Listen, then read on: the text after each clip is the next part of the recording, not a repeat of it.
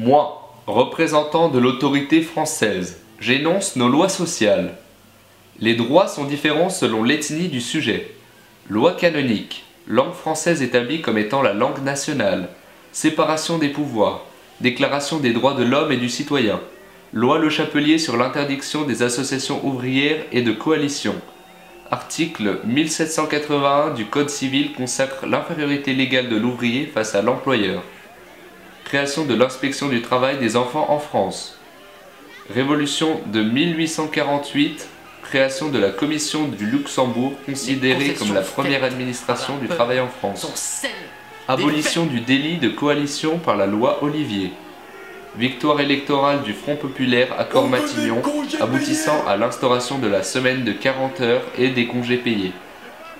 Adoption du programme du Conseil national de la résistance abrogation de la charte du travail, création de la Confédération générale des cadres, droit de vote des femmes, instauration des comités d'entreprise et du contrôle de l'emploi, création de la sécurité sociale, instauration du salaire minimum interprofessionnel garanti, SMIG, plus de congés payés, loi sur la troisième semaine de congés payés, instauration du salaire minimum interprofessionnel de croissance, Loi sur la formation professionnelle.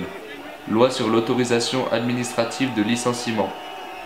Instauration de la semaine de 39 heures et de la cinquième semaine de congés payés en vertu d'un accord interprofessionnel signé l'année précédente.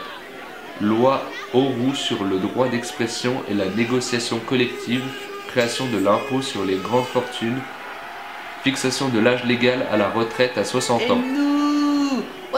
Première cohabitation gouvernement Chirac. Suppression de l'autorisation administrative de licenciement. La loi Orbi prévoit l'instauration de la semaine de 35 heures à partir du janvier 2000. Le CNPF prend le nom de Mouvement des entreprises de France. Couverture maladie universelle. Loi de modernisation sociale. Loi Fillon sur la réforme des retraites.